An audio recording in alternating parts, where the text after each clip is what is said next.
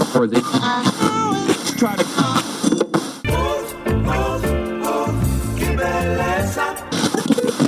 Queremos.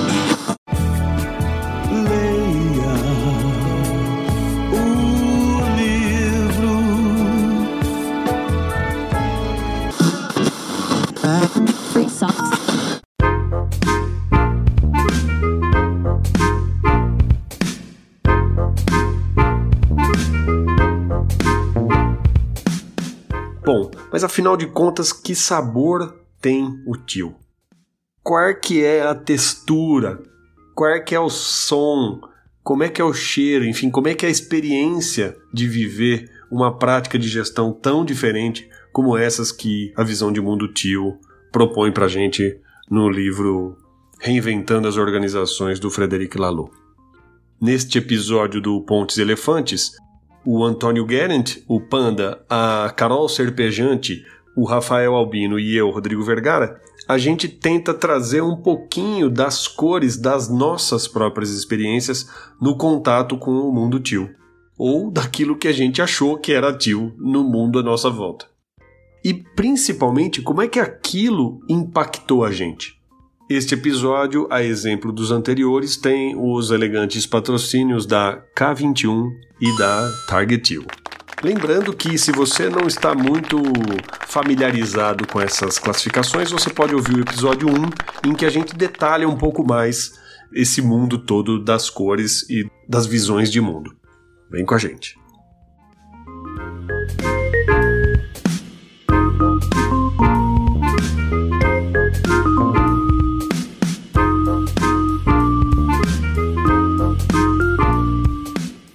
Muito bem, muito bem, aqui estamos nós.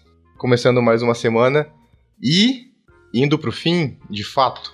Será que tá acabando agora? O ponte. Essa discussão sobre reinventando as organizações? Não, Pontes não, por Ah. favor, não. Não vamos Fiquei acabar um pouco isso. preocupada. Ninguém me avisou. Mas eu acho que vale a pena, então, pra não assustar a galera com relação a essa questão do fim do pontos, já compartilhar qual será o próximo livro discutido aqui, certo? A gente vai contar, Rafa? Poderíamos deixar aqui em algum momento. Hum. Vamos falar no final? Acho que Daí vai. quem tá aqui, que ouviu a gente até o final. Eu já sei, a gente vai dando umas pistas, tá? Não pode falar, a gente vai dando umas pistas. Não, quem tá no backstage tá lá, já tem uma ideia do que, que vai ser. Porque Ó, meu, esse negócio Opa. dá umas pistas, hein, meu? Uh! Tensão. no ar.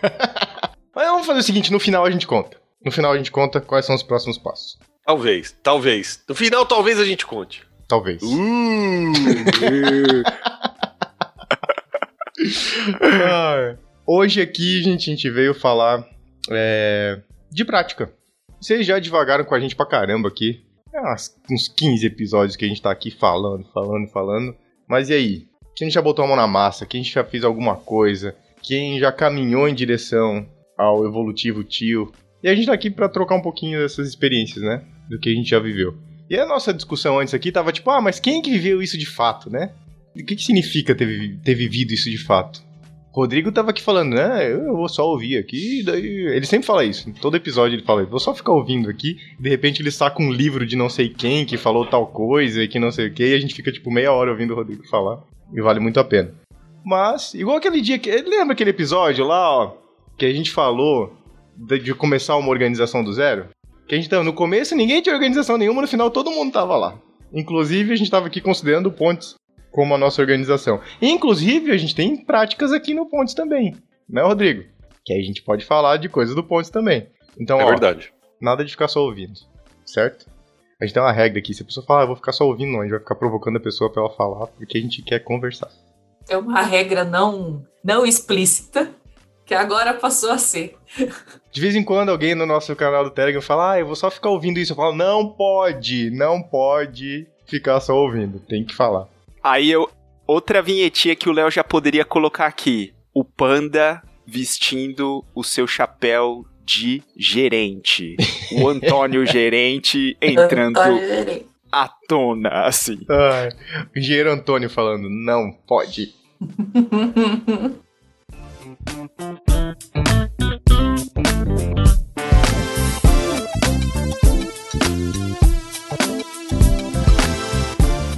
bom, bom, bom.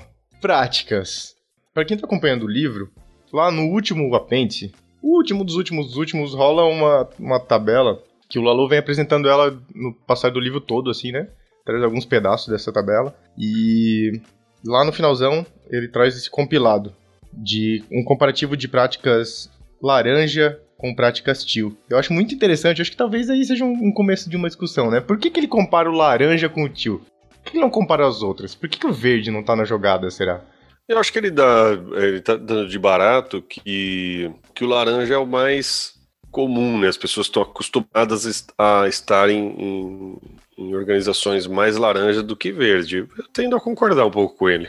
E aí eu acho que, e assim, Panda, respondendo de uma forma bem explícita, o Lalu deixa isso claro quando ele diz: o padrão principal de referência no pensamento de gerenciamento atual. Este é o laranja. Está escrito na abertura do apêndice 4. E aí eu acho muito interessante, é porque ele acaba dentro desse, né, desse dessa parte do livro falando sobre estrutura, falando sobre a questão de recursos humanos, falando sobre a questão de vida cotidiana, é, processos organizacionais principais.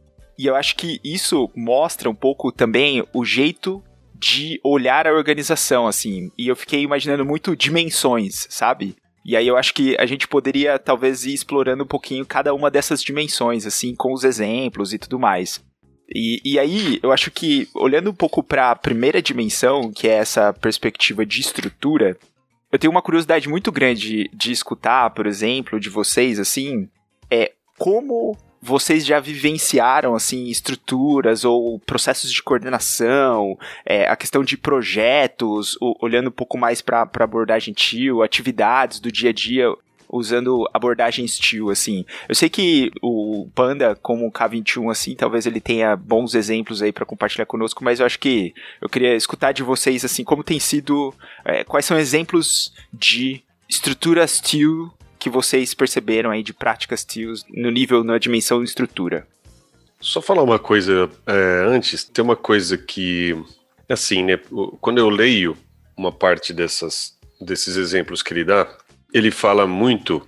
Parecem coisas muito familiares quando eu penso numa organização muito pequena. Então, por exemplo, eu já, eu já tive empreendimentos com mais uma pessoa, com um sócio que a gente né, decidiu fazer. Então, ali, de fato, a gente não se preocupou em fazer, em criar estruturas hierárquicas, organizacionais, a coisa acaba, acaba acontecendo na base da conversa o tempo todo. É, e tem uma coisa que o, o Ken Wilber fala, né, uh, sobre os níveis de consciência, que ele fala assim: muitas vezes a gente quer voltar a um sonho idílico, né? Um sonho de um passado que as coisas eram perfeitas. E ele fala: isso na verdade não corresponde à realidade.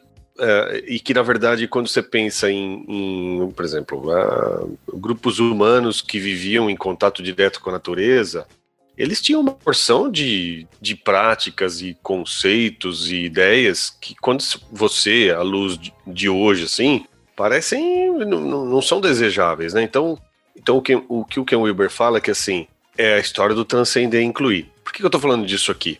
Porque quando a gente pensa em práticas que abrem mão de alguns controles e tudo mais, não é porque eu não sei fazer aquilo acho que é eu sei, mas eu abro mão, sabe? É, é a história assim de que eu não posso abrir mão de uma coisa que eu não tenho. Eu só posso abrir mão daquilo que de fato eu possuo, né? Então, assim, tem uma coisa que não é, é, eu não entender como é que se organiza uma organização laranja, ou eu. Não, não é isso. Não é estar aquém disso, é estar além disso. É eu entender que aquilo tem um valor, mas que dá para transcender aquilo. Não sei se me faço entender.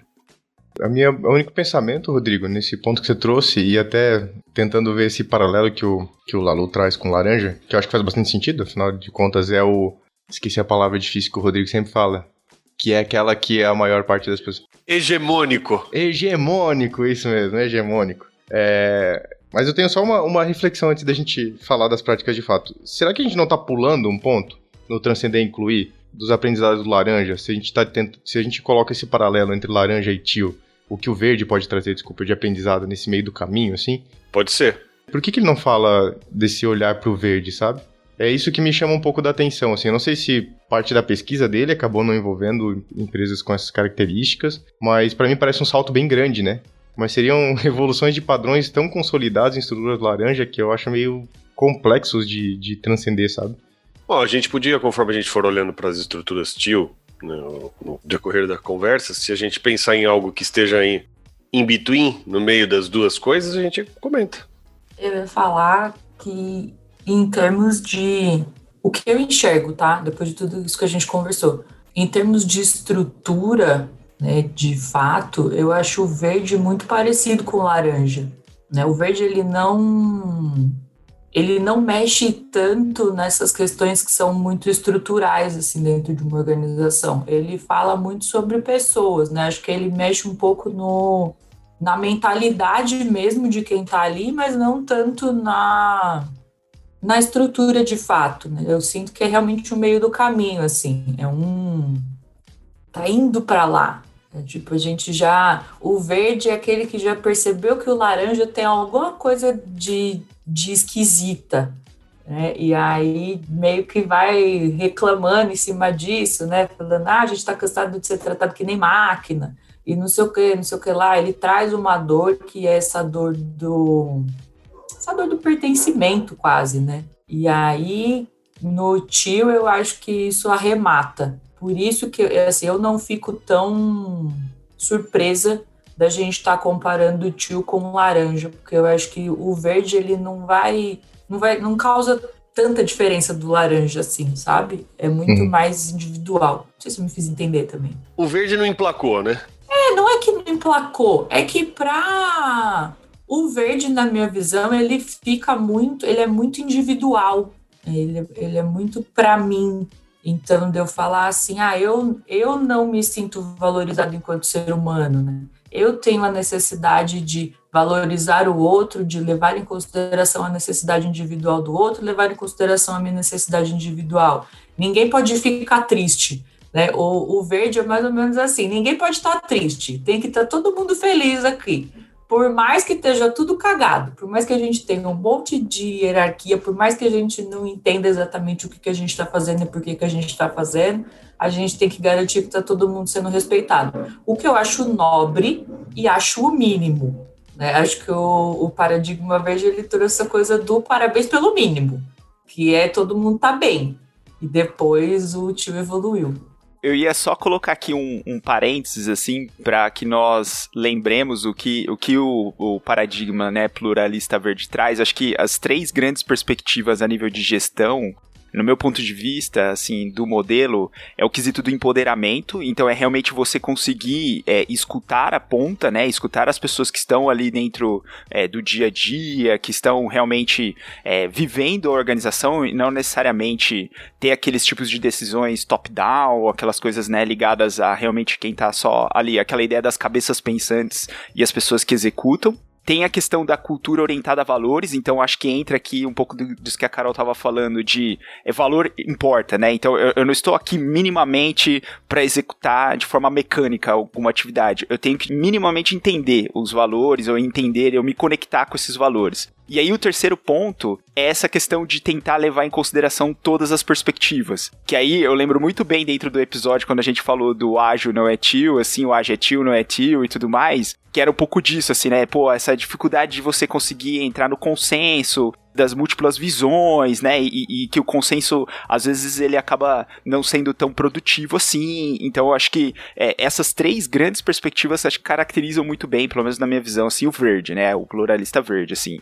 E, e aí acho que faz todo sentido, né? Esse, e, e, é muito difícil. Eu acho que se a gente for tentar parar para pensar um pouco no mundo de, de, gestão, que é onde o Lalu ele coloca é, a lente do livro, sim, é, realmente, assim, vamos tentar exercitar, pegar uma organização organização verde ou múltiplas organizações verdes, ou pegar, assim, num, num quesito de moda, né, as organizações mais frequentes e tentarmos identificar se de fato a moda é verde, né? E, e eu diria que não, a moda é totalmente laranja, assim, né? Porque é tipo, é o que eu bato o olho, assim, por exemplo, na televisão ou no podcast ou na, na, na internet, numa notícia, e eu vou ver, né, empresas laranja dizendo ali, nossa, estamos aqui descobrindo a nova fórmula mágica é, de ganhar dinheiro, ou estamos aqui descobrindo a nova fórmula mágica de levar as pessoas para Marte, enfim, né? Eu, eu só tô querendo trazer aqui que talvez é, o pluralista verde exista a nível de organização, mas é aquilo, são eventos raros, assim, que a gente não consegue observar tão facilmente dentro do, do nosso dia a dia, do cotidiano das organizações.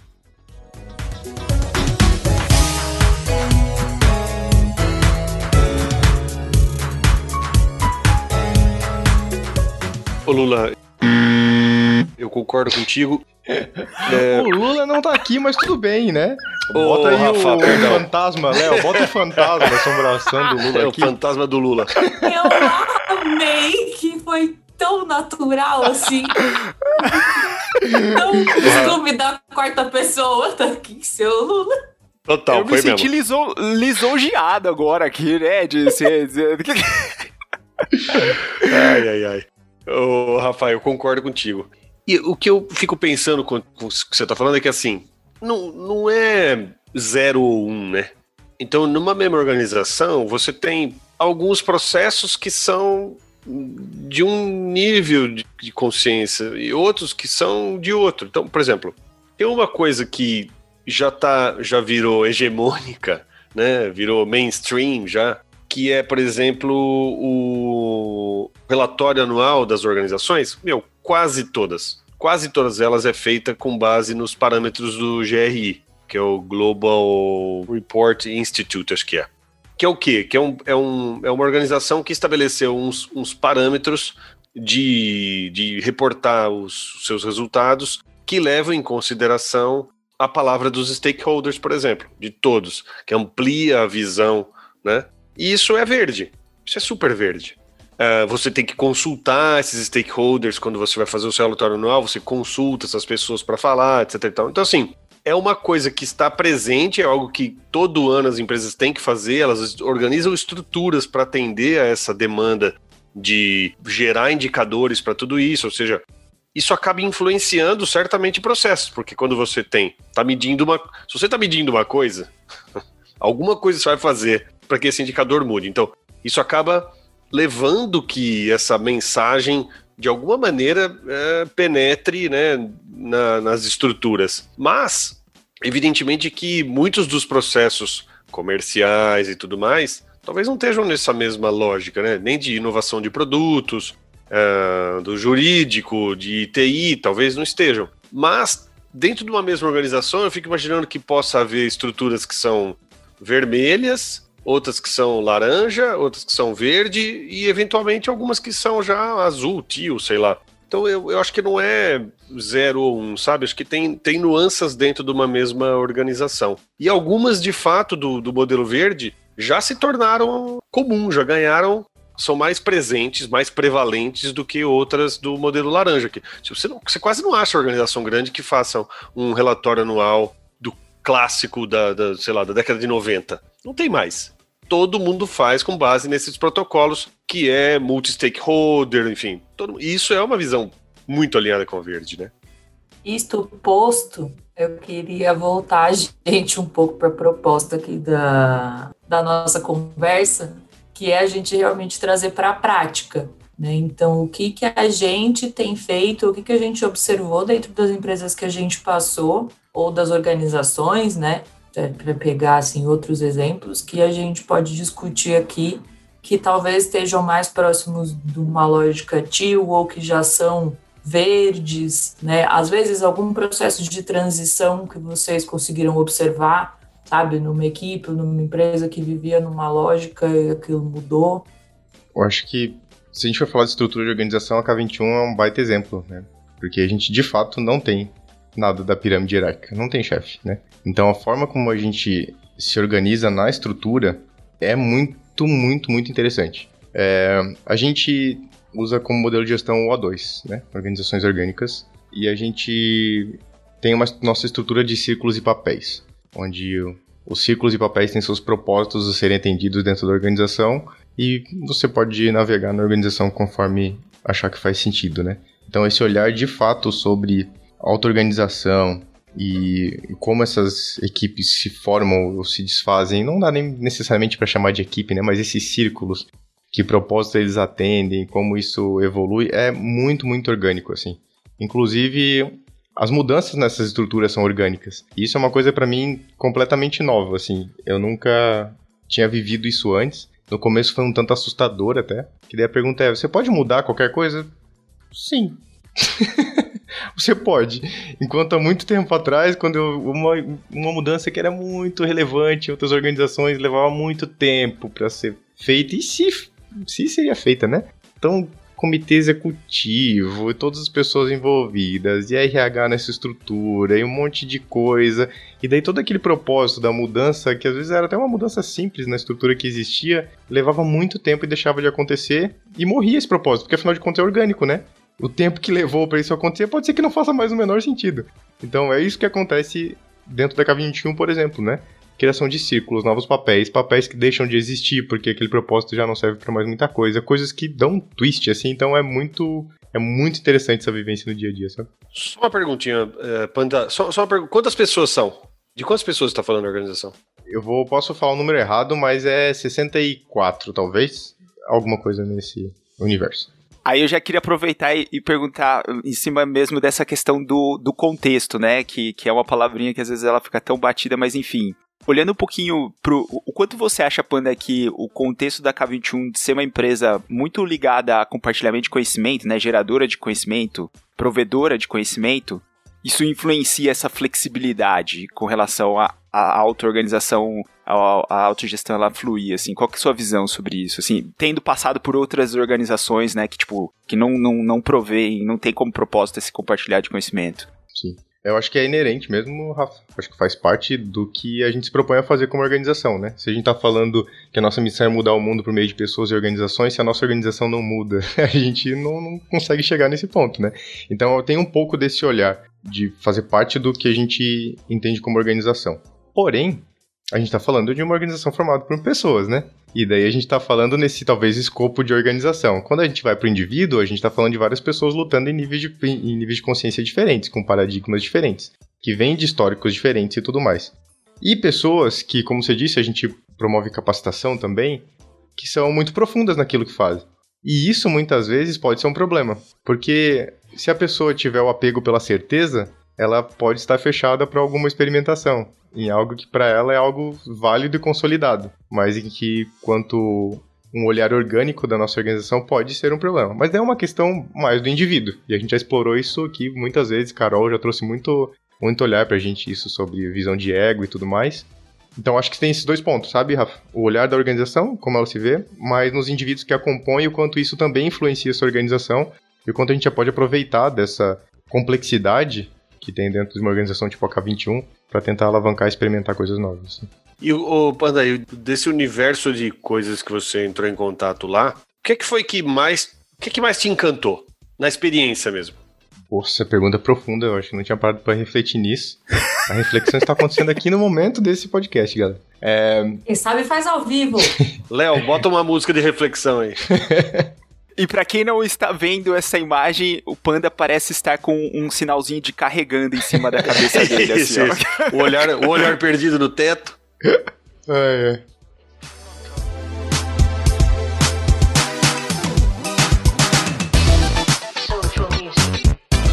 Cara, eu acho que a, pra mim a melhor, a, a melhor coisa é a adaptação o fato de ser orgânico mesmo, assim, sabe? Eu acho que representa muito mais a realidade de qualquer outra organização ou de qualquer forma que a gente se organiza, é, o fato da gente conseguir se adaptar. A gente dá muita cabeçada, a gente dá muita cabeçada, mas a gente consegue se adaptar. Mas dá, dá um exemplo concreto pra eu sentir na pele aqui, que, que foi encantador. Vamos lá. A gente tinha.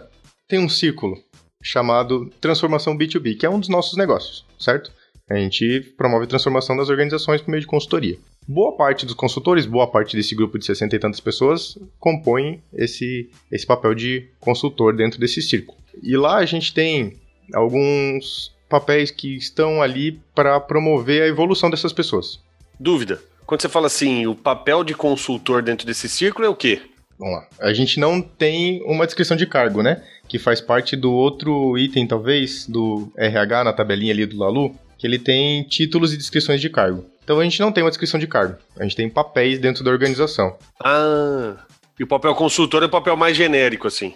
Não é mais genérico, mas eu acho que é o, é o coração desse, dessa proposta de transformação B2B. Hum. Quem acontece, quem está no front desse trabalho de transformação B2B é o consultor ou a consultora, né? Show. Então a gente tá. tá essa é a parte principal, talvez, desse círculo, assim. É, são um grupo de pessoas que precisam de desenvolvimento, por exemplo. Ou precisam de cuidado. Uma melhor expressão até. Então ali dentro desse círculo tinha alguns papéis que promovem essa evolução.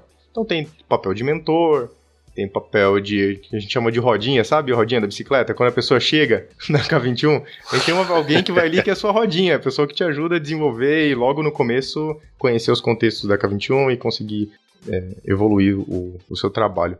E esses tempos, esses papéis foram sacados de dentro do círculo de transformação B2B. Tipo, uma mudança na estrutura organizacional. Fala, esses papéis não fazem mais parte desse círculo aqui, eles fazem um uma parte de um círculo de fora, foi criado um círculo chamado cuidado. E dentro desse círculo tem todos os papéis que são relevantes ao olhar para as pessoas dentro da K21. E o que, que a gente. Ah, mas fala, grandes coisas, não mudou nada. Porque o Rodinha continua apoiando o consultor, o motor continua apoiando o consultor ou a consultora. Mas na prática, o olhar para a organização é o seguinte: a gente tem um grupo de papéis aqui que cuida das pessoas. Esse grupo de papéis a gente reuniu dentro desse círculo para que essas pessoas possam se apoiar, possam ter essa visão de como a gente pode desenvolver as pessoas da K21. E a gente tira esse olhar, tipo, não é só para quem energiza o papel de consultor, é para qualquer pessoa dentro da organização. Então é uma mudança que, que é sutil, ela é bem sutil. E na prática, para esses dois papéis especificamente, o motor e o rodinha, não muda muito. Mas traz essas pessoas para um grupo de que a gente chama de porta-bandeira da diversidade, por exemplo. Que olha não só para a pessoa que energiza o papel de consultor, mas olha para a diversidade na empresa como um todo. Então todo esse, todo esse olhar para pessoas acaba tendo uma troca mais rica. E daí é o seguinte, criou um departamento? Não, não é um departamento. Porque os círculos não delimitam sua atuação. Então tá dentro desse círculo de cuidado, mas não importa. É a atuação na K21 como um todo, sabe? Aquele agrupamento ele só serviu para energizar talvez essas pessoas com mais conhecimento, com mais troca e tudo mais, para que elas tenham melhores formas de energizar esses papéis. Então essa foi uma mudança que aconteceu e ela aconteceu numa reunião com uma proposta e no dia seguinte já era assim.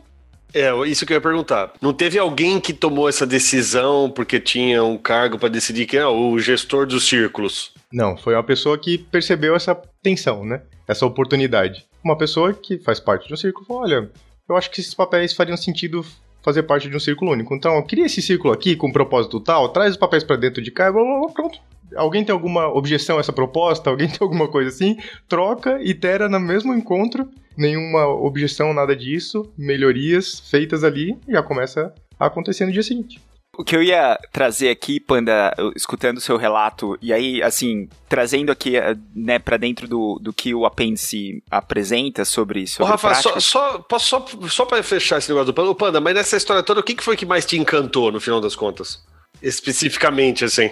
O que me encantou é que não dependeu de mais nada, a não ser da observação de um indivíduo. Ok. Então, o que me encanta é assim, todos nós aqui somos sensores, possíveis sensores. E o que um indivíduo percebe é relevante, é considerado e você tem espaço para atuar. Você não tem que ter consenso, você não tem que fazer política de corredor, você não precisa levar para alguém decidir para você. Você tem autonomia. E a responsabilidade é sua a partir do momento que você percebe aquela oportunidade. Você pode não fazer nada. Eu posso observar isso e não fazer nada. Mas, cara, se eu tenho aqui a autorresponsabilização, se eu tenho esse olhar sobre autogestão e eu tenho um espaço seguro suficiente para propor isso, eu só preciso levar uma proposta. Nesse caso, né, de uma mudança de estrutura, é só levar uma proposta. E é isso. É isso. Não, então, Panda, e, e, assim, o que eu ia trazer é que, olhando para as estruturas que são colocadas aqui, as práticas, na verdade, ligadas à estrutura, é, deu para enxergar muita, muitas questões ligadas a como está organizada a K21, como vocês acabam realizando a coordenação do dia a dia, do trabalho, como vocês levam as iniciativas aqui, o Lalu chama de projetos, como vocês é, ressignificam essas atividades meio. Então, assim, eu acho isso super interessante, mas, de novo, né, acho que tem, tem uma variável que eu acho que ela não pode ser ignorada da equação, que é o tamanho da organização. Assim, o Rodrigo ele trouxe essa provocação assim na pergunta dele, quantas pessoas são? E aí eu queria trazer um contraponto, assim, né, de quem tá vivendo numa organização de 3 mil pessoas e que consegue perceber, por exemplo, é, essa capacidade de sensor, né, sensorial dentro do dia a dia como sendo algo presente, assim. Então, assim, né, para quem não sabe, eu trabalho dentro do Nubank. Eu não estou falando aqui em nome do Nubank, mas sim em cima da leitura que eu estou fazendo do Nubank. Então, acho que isso é um disclaimer super importante, assim. E eu acho que um ponto é, que eu me encanta, aí trazendo um pouco assim, Rodrigo, que, que tem sido muito cativante para mim e tem me mantido muito é, interessado e assim, cada semana é uma descoberta nova dentro desse organismo chamado Nubank, é essa, essa capacidade das pessoas da organização não perderem esse senso de nós somos donas e donos disso aqui. E o que isso significa de forma prática, né? É realmente quando eu observo um determinado problema, uma, uma alavanca de melhoria, eu, como pessoa, tenho total autonomia de vir puxar isso e, de alguma forma, mobilizar as pessoas necessárias para que isso aconteça. Aí, acho que tem alguns exemplos muito práticos com relação a isso.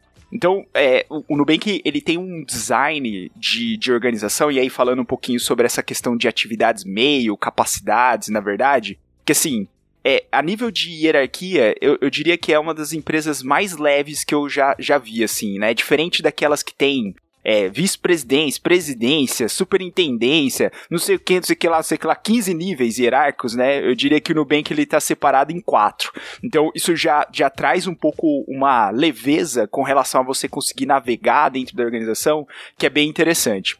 A outra, falando um pouquinho sobre esses designs, eu vejo o Nubank como uma fractal que tem três grandes perspectivas que são produtos e cliente, a fractal de negócios e a fractal de tecnologia, assim. E aí, né, você pode ter papéis ligados a cada uma dessas fractais, assim, mas na essência, toda a estrutura do Nubank vai ter alguém dando uma cutucada em cima de, de uma dessas perspectivas. Então é assim, um exemplo bem prático também. Se você tá lá dentro da área de pessoas, e, e as pessoas estão discutindo sobre experiência de quem, quem é funcionário, funcionário do Nubank e tudo mais, vai ter alguém dando uma cutucada falando assim: como que tá a experiência das pessoas? Vocês estão perguntando como as pessoas estão se sentindo? Vocês estão rodando pesquisas de engajamento para saber como as pessoas estão trazendo? Você, pessoa gestora, está conseguindo ter instrumentos para saber se as pessoas elas estão conectadas com o propósito e tudo mais? Enfim, né? Aí tem uma outra pessoa falando assim, cutucando, falando assim: sabe aquele olerite que tem que aparecer todo final de mês? O sistema de TI, ele tá bom o suficiente? Vocês estão perguntando para as pessoas se elas conseguem ter acesso a isso? Vocês estão perguntando para as pessoas se elas conseguem, por exemplo, é, saber onde elas podem pedir férias, né? Então o lado tecnológico ali também é inerente ali dentro do dia a dia. E na questão de olhar um pouco para o negócio, é mais ou menos assim: vocês estão compartilhando o que é o Nubank? Qual é o negócio que o Nubank está inserido? Qual é o modelo de negócios da empresa? Quais são, de fato, as iniciativas estratégicas que a empresa está tomando é, frente ao que ela tem como objetivo no mercado e tudo mais? Então, assim, isso me encanta, porque existem uma série de práticas consistentes dentro da organização que trazem a todo momento essa perspectiva. E aí, assim, você, eu, eu brinco que é uma enxurrada para você cada vez mais ir colando dentro do seu DNA esse senso de propriedade da empresa. E aí você começa a ganhar repertório para poder chegar, por exemplo, e falar o seguinte, né? Eu acho que é, tem um, um, uma situação que foi muito emblemática no, no final do ano passado, que foi a crise originada pela fala da,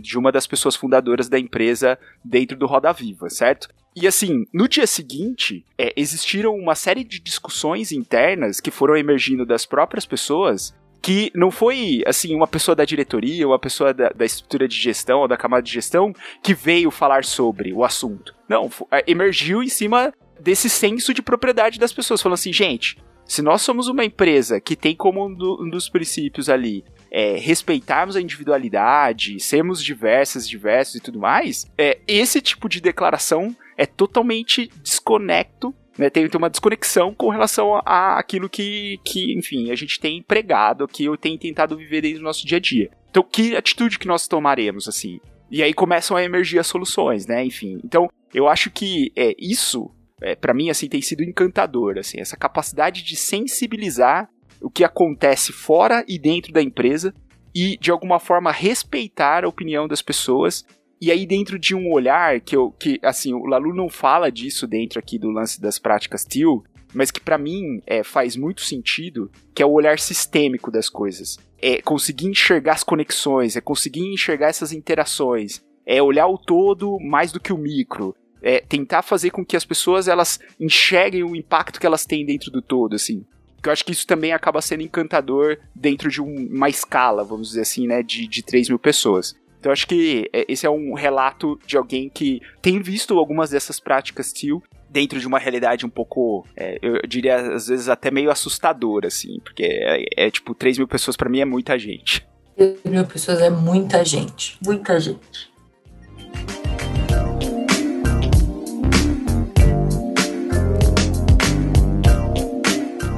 Vocês estavam falando aí, você falou, o Panda falou, e me fez pensar uma coisa. Na verdade, é muito, muito interessante tudo que vocês falaram que encanta vocês. Tudo muito relacionado com possibilidades, né? E acesso, se a gente for retomar a conversa que a gente teve sobre privilégio na semana passada, né? Então, o Panda falou, né? Todos nós aqui somos possíveis sensores de algo que está acontecendo. Você, Rafa, trouxe é, todo mundo aqui tem esse senso de dono e tem a possibilidade de discordar e de conversar e de trabalhar em cima, independente da. No caso do Nubank, que tem uma hierarquia, né? Independente da hierarquia, e no caso da K21, que não tem hierarquia, independente de quem você seja, de quanto tempo você está lá, enfim. Mas aí eu queria fazer uma pergunta que vai na contramão dessa que o, que o Rodrigo fez para vocês, que é qual que é a sombra disso? Aonde que tá? Porque o Lalu ele fala disso muito pouco no livro para não dizer nada. E aí eu queria perguntar para vocês aonde que essa sombra tá. eu vou aliviar um pouquinho a pergunta da Carol e perguntar o seguinte: quais são as limitações que vocês enxergam no modelo? As limitações ah, transcend transcendíveis.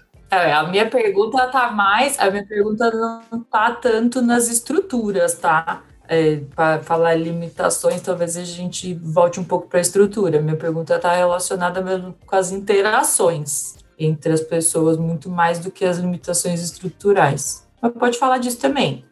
Eu não, eu, Carol, quando eu falei de limitação, eu estava falando inclusive da limitação, limitações de toda a natureza, limitação de visão de mundo. Sim, né, sim, que, eu tô. Que aparecem no, nas relações e tudo mais. É só, é só porque sombra parece. A sombra parece um negócio evil, né? Que é tipo, o mal está na sombra, né? É, é sombra no sentido de aquilo que a gente não tá vendo, né? É, é o ponto cego, né? O ponto cego, é, eu acho que é ponto cego muito mais do que limitação, porque limitação me remete a uma coisa de limite mesmo, né? De você falar de uma barreira, né? Eu só vou até aqui. Mas não é tanto isso, é mais o ponto cego, aonde que ele tá. Você sabe que essa discussão por si só já é interessante, né? Porque assim, quando a gente fala de limitação, uma limitação importante é a limitação que está. que eu não enxergo. Porque ela tá fora. Então, assim, como eu não enxergo as coisas que estão além, que tem tudo a ver com a história do transcender incluir. A história do transcender incluir é que é, é, aquela história lá de um ou outro, um ou outro, um ou outro, um ou outro, porque eu tenho é uma limitação da minha maneira de enxergar. Na hora que eu transcendo isso, essas duas coisas passam a ser partes integrantes de um determinado nível e eu transcendo. Então, no final das contas, a gente está, de certa maneira, falando da mesma coisa, né? Então, ou a gente pode estar falando da mesma coisa. A limitação enxergada desse sentido pode ser uma limitação que é decorrente de um ponto cego, né? Eu não enxergo e, portanto, isso me limita. Os dois, tá tudo certo. Pra mim vai ter o mesmo peso, não tem problema. Brincadeira.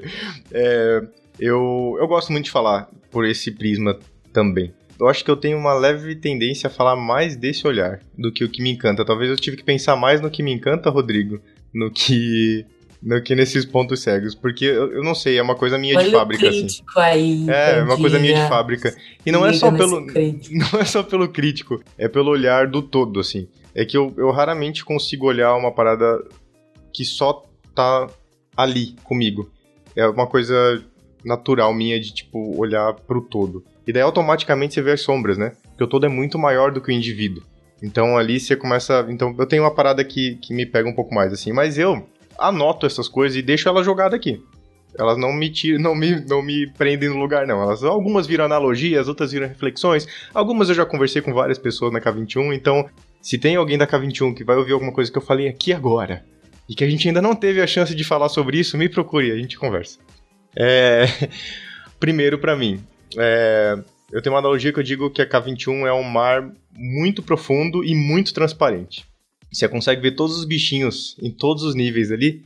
E às vezes, se você vai com muita sede ao pote, você vai querer mergulhar em altas profundidades, mas você não sabe nem usar um snorkel ainda. Quiçá um cilindro, alguma coisa assim. Porque a informação está ali disponível. Tá tudo transparente. A gente consegue ver tudo. A gente sabe tudo o que acontece com a organização. Isso pode colocar as pessoas num estado de tensão muito alto, porque pode acabar criando essa necessidade de ter que saber de tudo. O fato de tudo estar transparente não significa que você deva estar em tudo. Deva estar envolvido em tudo. Que você deva saber de tudo. Por isso existe, por exemplo, o processo de aconselhamento, que talvez seja uma das, das sombras, não das limitações da K21 no momento, assim. Onde a gente talvez coloque muito mais essa pressão individual de saber das coisas no lugar de perguntar e pedir aconselhamento caso alguma informação seja necessária para você tomar uma decisão. Então, eu acho que existe essa, uma das sombras que acontece na K21. Porque literalmente a gente tem acesso a todas as informações para poder seguir fazendo o nosso trabalho da forma mais mais impactante possível, né? Então essa para mim é uma das pontos. O outro é que a gente é formado por um grupo de pessoas que tende a olhar algumas coisas com nível, nível de consciência muito mais próximo do verde. E daí as brigas talvez do Lula sobre o verde e tal. Quem acompanha a gente lá do comecinho sabe que o Lula tem um ranço com o verde pesado. O Lula não tá aqui, não vai poder se defender. Qualquer coisa ele fala no próximo episódio. Mas ele tem um ranço com o verde. E, e a gente ainda tem muito, algumas dessas sensações de consenso. Isso permeia muito, muitas das pessoas, assim, né? E a gente tem é, isso ainda muito relevante. Por isso que eu acho que é um processo. Eu não digo que a K21 é uma empresa tio, mas eu acredito que a gente está num bom caminho, né? Então, a necessidade do consenso, essa necessidade talvez individual de consenso, vai na contramão de muitas ações e práticas tio. Por exemplo, do aconselhamento, como eu falei para vocês. Talvez o pouco o baixo aconselhamento seja por causa do alto índice de necessidade de consenso. O consenso faz com que você junte todo mundo e que você tenha ali uma opinião formada entre todas as pessoas que são impactadas por aquilo. E isso segura um pouco esse movimento. Aí, Panda, pera aí, só para significa pra gente aconselhamento, porque eu sei do tá. que você tá falando, mas é que pode significar várias coisas também. Eu falei um monte de palavra aqui hoje, né, e não expliquei quase nenhuma delas, né.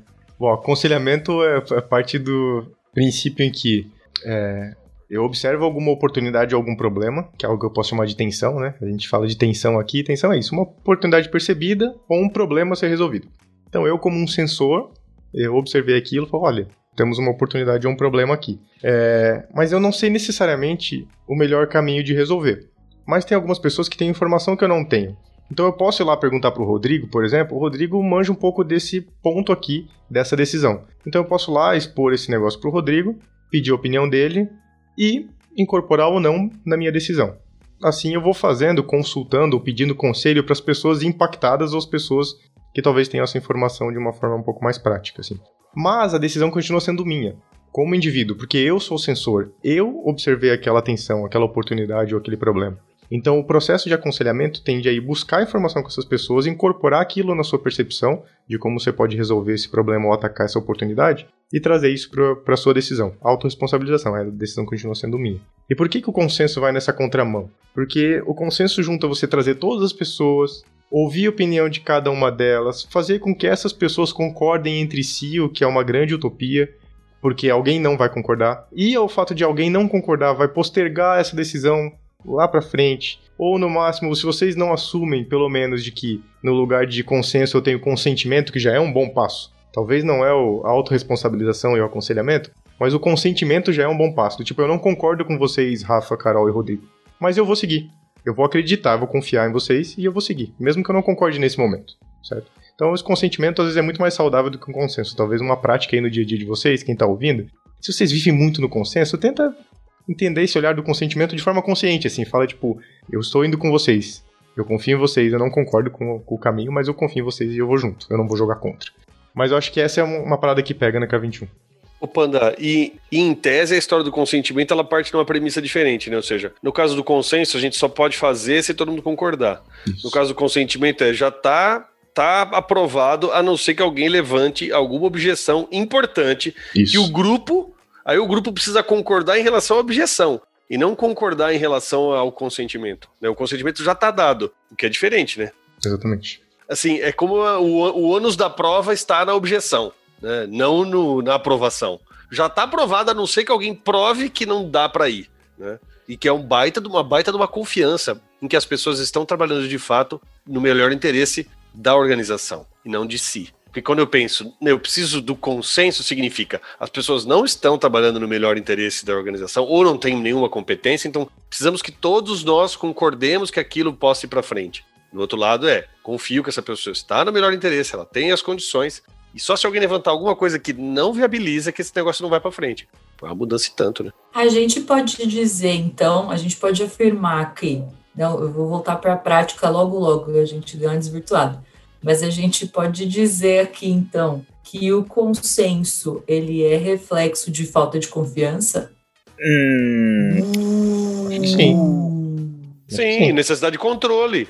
Não só de confiança, acho que também é o de, de não responsabilização.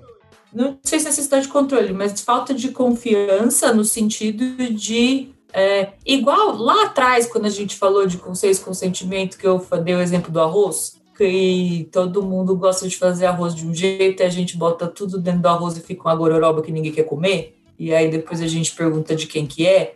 Aí eu não sei se é. é, eu acho que uma das, um dos ingredientes que está ali no consenso pode ser a falta de confiança a partir do momento que eu sinto a necessidade de estar envolvido em tudo e que eu me sinto mal se eu não sou envolvido em uma decisão. Acho que tem aí o lance do pertencimento, mas será? Aí me fiz pensar agora, será que não tem confiança? O Rafa tá ali se contorcendo, eu acho que ele tem alguma coisa para dizer sobre.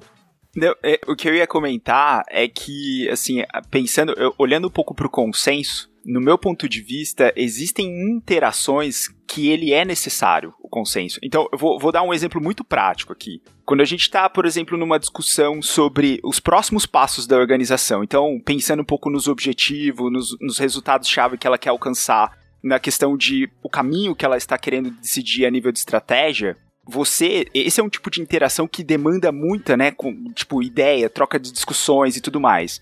Se eu não tenho um consenso mínimo ao final de uma interação como essa, de qual é o caminho que a organização quer ir, como que eu vou garantir que as pessoas estão engajadas, estão embarcadas, certo? Então, e como eu consigo, por exemplo, trazer é, depois, né, dentro do dia a dia, nas ações que acontecem dentro do dia a dia, que todas e todos estão minimamente alinhadas e alinhados com relação a onde a organização ela quer estar. Então, eu só queria colocar aqui esse comentário, porque assim, o consenso em algumas interações, ele acaba sendo necessário, mas o consenso, ele não é a única, né, é o único tipo, o único output de interação. E aí, o, o meu ponto seria mais ou menos assim. Quando a gente está, por exemplo, dentro de uma relação de confiança ou coisas do gênero, é, eu acho que antes da gente entender o tipo de relação, o tipo de, de conexão, é, a gente deveria tipo, fazer uma reflexãozinha básica que será que eu estou de alguma forma sumarizando ou simplificando as interações que acontecem dentro de uma empresa? E aí, só o último comentário. Quando a gente fala, por exemplo, de um tipo de interação que é onde existe uma política explícita, certo? Então, assim, sabemos qual é o processo decisório da organização, ou minimamente está aqui explícito para todas as pessoas.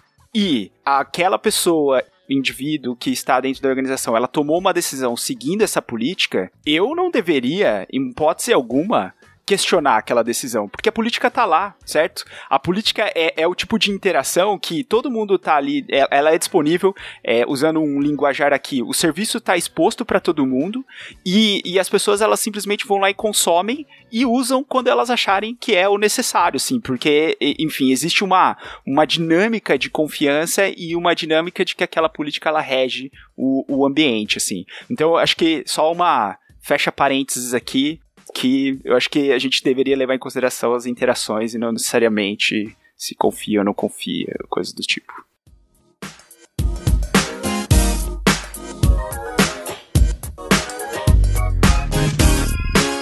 Eu só tenho uma parada sobre o consenso nesse ponto que você trouxe, Rafa. Eu acho que isso, essa sensação de que precisa haver um consenso nesse nível, é quando a gente parte da premissa em que todas as pessoas devem continuar nessa organização, ou devem continuar onde estão.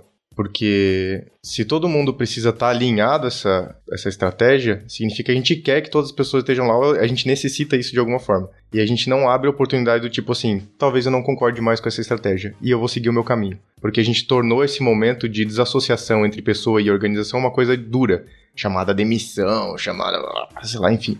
Isso é uma parada muito dura. Mas eu gostaria muito de, de ter esse, esse nível de consciência, ou viver num ambiente que fala assim, tipo, nossa, vocês vão para esse caminho, muito interessante, mas desse caminho não, não conversa mais com o meu caminho. Então eu vou seguir para outro caminho. Isso significa que é, que é a birra infantil do tipo, ah, não é o caminho que eu quero, eu vou para outro lugar. Não, não é nesse viés que eu tô falando. Eu tô falando num olhar de nível de consciência do tipo, meu propósito não está alinhado nesse caminho. E, tipo, tudo bem, sabe? Então, acho que talvez o consenso nesse ponto, Rafa, seja um problema. Quando ele toca no propósito. Exatamente, mas eu acho que é uma parada de premissa, não é uma parada do consenso por si só, tá? É... E se ela tá falando só de uma estratégia e não muda esse propósito, eu acho muito menos necessário o consenso. Porque uma estratégia ela pode mudar. E eu posso não concordar com ela agora. Mas se não mexer nesse propósito e o meu alinhamento individual entre, entre o propósito da organização e o meu, tipo, tá funcionando, não vejo grandes problemas. Eu acho que pode ser uma questão de premissa nesse ponto também. Então, é, é legal isso que você falou, porque de fato há tem universos de instâncias de decisão que demandam decisões diferentes, né? E quando a gente fala de, de propósito, de fato a gente está falando de algo que é mais perene e que você não quer. Para eu me colocar a serviço nesse, colocar o meu, minha, minha, né, minha, meu âmago a serviço de um projeto e tudo mais, é bom que eu tenha alguma segurança de que esse projeto não vai mudar completamente de direção a qualquer momento. Então, você ter uma, uma instância de decisão em que em que a gente trabalhe por consenso, dá garantia de que eu posso me colocar a serviço disso, me, me dedicar a isso, porque eu sei que esse propósito que me move não vai ser mudado sem a minha participação. Então, nesse caso, de fato, um consenso ajuda para engajar as pessoas, né? Porque tem uma coisa interessante que é assim, né? Uma organização, a gente está falando aqui, o livro é Reinventando as Organizações. A organização ela é um contorno, né? Ela desenha um contorno de pessoas que, de alguma maneira, tá junta por escolha própria para fazer algo. E aí, raramente a gente pensa nisso, né? Que assim, as pessoas estão entrando naquela organização ou decidindo participar daquilo por uma escola própria sabendo que elas estão lá porque aquela organização como um todo ela tem um objetivo compartilhado. As pessoas que estão ali supostamente têm um objetivo compartilhado de seguir um determinado rumo. Então, eu também concordo com o Plano quando ele fala, puxa, na estratégia, a estratégia talvez não importe tanto você ter um consenso, mas em nível de propósito, que é o que contorna uma organização, né, do que a gente quer fazer, concordo contigo. Aí também é uma questão de confiança. É porque eu também acho que o consenso nesse caso vem por uma questão de, de, necessidade de confiança. Porque eu preciso confiar que eu posso me colocar 100% a serviço disso, porque eu sei que o objetivo, o propósito daquilo, afinal de contas, não vai ser mudado sem que eu tenha voz. E isso me ajuda a ficar relaxado e confiante no, no propósito que vai ser construído, né? Bom, nós chegamos. Não é que nós chegamos a conclusão nenhuma, mas acho que tem muitas nuances dentro dessa pergunta que eu fiz né? Se, se consenso denota falta de confiança. Acho que tem muitas coisas aí que estão envolvidas. O que eu quis dizer quando eu perguntei isso é muitas decisões podem ser tomadas. Aliás, acho que quase todas as decisões podem ser tomadas, fala, sem nenhuma. Quando eu fiz essa pergunta do consenso denota falta de confiança, é que, na minha percepção, é, quase nenhuma decisão precisa ser tomada com o envolvimento de todas as pessoas seja uma organização de 3 mil pessoas como a do RAF, seja uma organização de 60 pessoas como a que o PANA está. É, não, pouquíssimas, pouquíssimas decisões precisam envolver todas as pessoas. E o consenso, ele denota isso, né? Ele, ele, denota que todas essas pessoas têm que estar envolvidas, ou pensando numa organização de 3 mil pessoas, que o time inteiro tem que estar envolvido ali, né? Que uma área inteira precisa estar envolvida nessa decisão. E aí a gente nunca, nunca, ponto, nunca vai chegar numa decisão que todo mundo está 100% de acordo. Eu aposto aqui, eu faço essa aposta com vocês que estão ouvindo Pontos e Elefantes e com vocês que estão aqui comigo. Se algum dia já aconteceu de você estar em uma discussão com duas pessoas ou mais e chegar num consenso de que todo mundo concorda 100% com tudo que está posto ali. É impossível. Impossível. Então, para mim, aí eu acho que a minha resposta continua sendo sim. É, a necessidade do consenso, ela tem em si um pouco de, de falta de confiança né? Porque o, o, o, Rodrigo mandou aqui no chat 100% é muita coisa. Beleza, 90%. 90% já não dá. Só se tem quanto menos gente, mais fácil, né? Quanto mais gente, mais difícil isso fica. É. Então, é, é falta de confiança nesse sentido de eu me colocando nesse lugar, né, de pensar, poxa, eu não, eu não preciso estar ali. E aí, trazendo o exemplo do Panda, né, que ele falou mais atrás, que a K21 é tipo um mar muito cristalino e muito profundo, eu acho que traz um pouco dessa sensação, né, de como você consegue olhar para tudo e tá tudo muito claro. E se você é uma pessoa que tá, que é muito comprometida com aquilo que você está fazendo, talvez haja uma necessidade natural de estar envolvido. Porque você está vendo tudo que está acontecendo e você vê várias oportunidades de contribuir né? E várias oportunidades de ajudar. Então, você faz isso na melhor das intenções. Né? Porque olha, um mar de coisas que eu posso contribuir, um mar de coisas que eu tenho algo para dizer sobre. E aí eu sinto essa necessidade de estar ali envolvido em tudo e às vezes posso acionar meu crítico. Algum grupo tomou uma decisão ali que talvez não fosse a decisão que eu tomaria exatamente, ou talvez não fizesse daquele jeito exatamente. E aí, para mim, a falta de confiança entra. Porque nesse momento eu tenho que respirar fundo e confiar. Eu falei, eu não estava lá, não sou, não fui eu que tomei essa decisão. Eu não sou uma pessoa essencial, não sou uma pessoa chave nessa tomada de decisão, não me não me impacta diretamente. Eu faria de uma forma diferente, mas eu preciso confiar que aquelas pessoas tomaram a melhor decisão possível com tudo que era necessário. Acho que esse é o, o meu ponto aí da falta de confiança, e eu entendo na K21 o quanto isso, não a falta de confiança, né, mas o quanto esse consenso ele deve estar tá permeando muito lá e ele deve acontecer muito, justamente porque você tem um monte de gente muito comprometida que gosta muito do que faz, num mar de possibilidades. Né? Então é uma sombra bem interessante. Quando acho que é muito vendo um lugar de bom coração que pode trazer um, um efeito colateral. O que eu ia falar é assim, né? Então a gente fala assim: ah, o consenso é, é denota falta de confiança. É, no, no, primeiro momento, quando você perguntou isso, eu disse sim, eu acho que sim. É, eu estou repensando o que eu, o que eu disse. Por quê? Porque o, o, o consenso é uma estratégia para atender uma necessidade. Então, eu tendo a achar que uma das coisas que o consenso vem atender é uma necessidade de confiança. Talvez não a falta, mas uma necessidade. Então as pessoas. Então, quando eu falei da história de ah, quando a gente está falando sobre propósito, é desejável que a gente tenha consenso, na verdade ela vem para atender não porque a gente não tenha confiança, mas é porque há uma necessidade de confiança. Mas o consenso pode atender a vontade de ter consenso, para aquelas pessoas que defendem consenso para uma determinada decisão, pode estar tá atendendo uma outra necessidade, que foi o que você trouxe agora. Ah, eu tenho necessidade de participar, porque eu me interesso muito disso aí. Então eu tenho uma necessidade de, de sei lá o que, como é que a gente vai chamar isso? Qual é a necessidade que está por trás disso? E aí o consenso vem como, como uma estratégia. Mas eu tendo clareza de qual é a minha necessidade, eu posso talvez atender essa necessidade, seja de confiança, seja de participação, seja de realização. É, talvez eu possa atender de outra maneira desde que eu tenha noção do que é a minha necessidade, né? Aí falando num papo bem comunicação não violenta.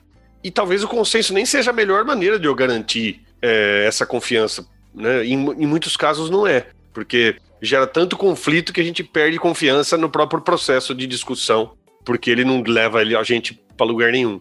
Né?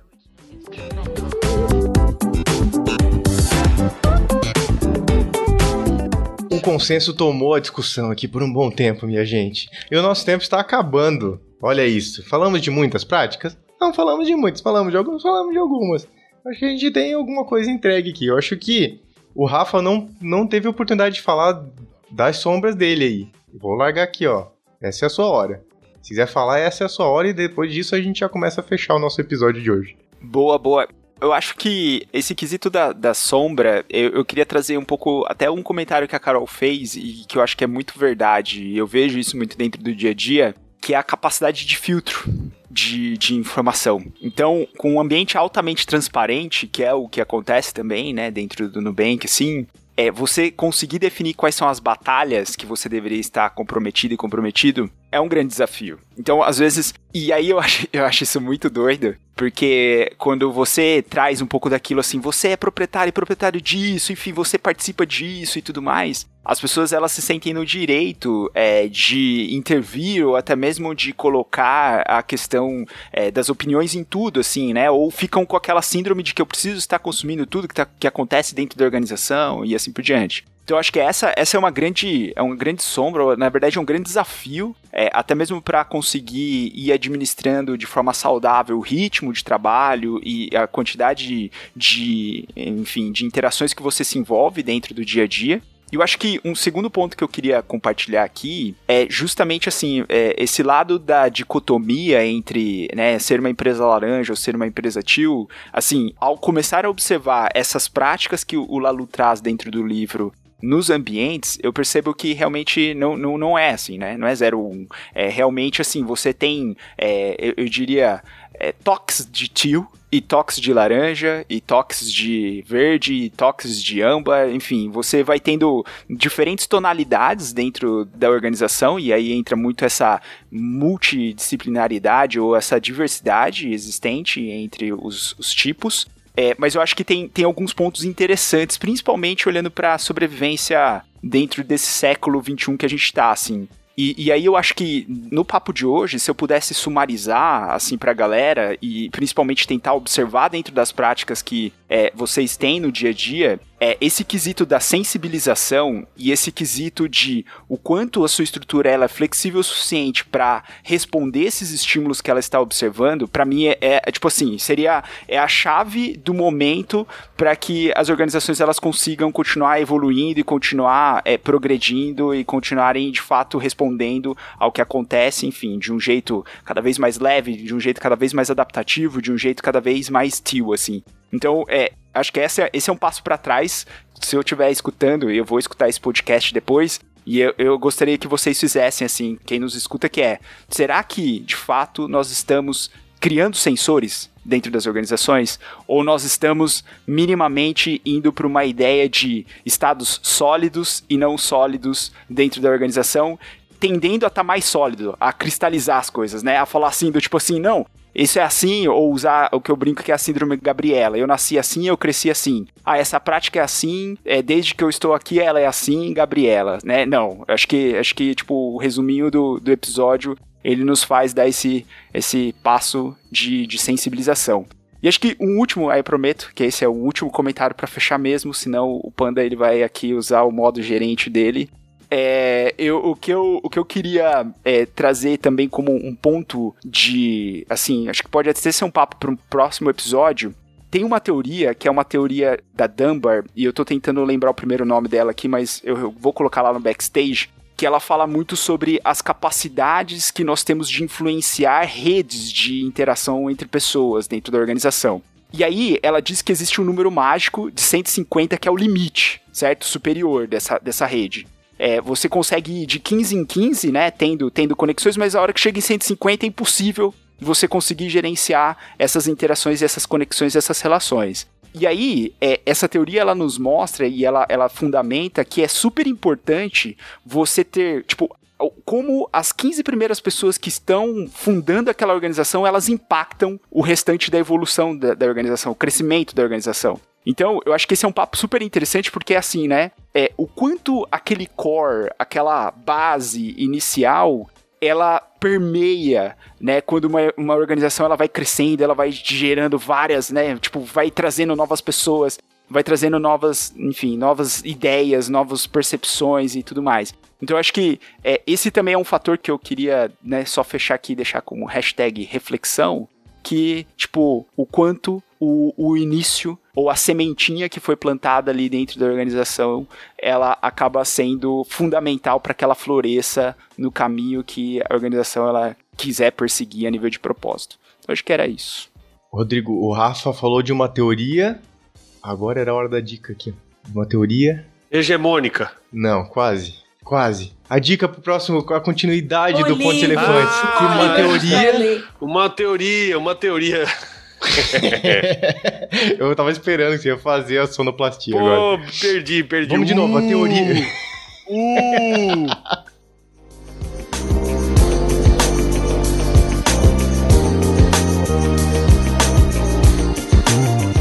Ó, eu tenho uma dica pro final aqui, de uma parada prática, de fato, assim. É, tudo que a gente faz, eu acredito que a gente tem pequenos passos que a gente pode dar. Então, se você tá com o livro do Reinventando, dá uma olhadinha lá no, no, no apêndice, olha as práticas e veja que pequena fatia faz sentido pra você dar um passinho agora. E daí você pega esse passinho e faz ele, e testa ele. Por exemplo, deve ter algum espaço que, pelo menos no seu ciclo, como a parte da vida cotidiana, que fala de conflitos, de espaços reflexivos, de construção de comunidade, que certamente você consegue influenciar num pequeno grupo. Então, um abraço especial pro pessoal do Beta lá do PagSeguro, o tempo que eu trabalhei com eles. A gente pôde experimentar algumas práticas de autogestão num pequeno grupo ali. Não representa a organização toda? Não. Mas, de fato, traz um pouco dessa experiência, um pouco dessa vivência. Então, dá uma olhadinha lá e vê que coisas você consegue nesse momento influenciar, e coisas que valem a pena, né? Influenciar nesse momento na sua organização e dê um pequeno passinho de forma prática. Vivencie um pouco disso, descubra aí, né, na, na prática o que pode acontecer e como vai ser, como vai ser essa novidade. É só experimentando esse tipo de coisa pra gente entender de fato o quanto a gente internalizou, o quanto a gente transcendeu, né, Rodrigo? Quando o Rodrigo sempre fala do transcender, eu sempre me penso numa prática e vejo aquilo como ela me impacta e fico pensando, será que de fato eu transcendi isso, né? Será que eu não tô forçando a barra num negócio que eu ainda não compreendi tão bem? Mas é o meu motivador para conhecer um pouquinho mais, para aprender um pouco mais e tudo mais, é tentar experimentar algo e ver como aquilo reflete na minha vida e na vida das pessoas que estão ao meu redor. Só um, um lembrete, né, que é uma coisa que a gente fala o tempo todo. É, a prática em si, ela é importante. Agora, estar ancorada, né, e amparada por uma por uma visão de mundo que compreende onde é que aquilo se insere, ajuda muito, porque quando você se deparar com desafios que não estão previstos naquilo que você conheceu dentro da prática, você vai saber improvisar, porque você tem noção de onde chegar, né? É isso aí, muito bem, minha gente. Terminamos mais um episódio de Pontes e Elefantes. Se preparem para as novidades do futuro. Vem aí, quem sabe, alguma teoria, Rodrigo? Tchau, gente. Beijo, até mais.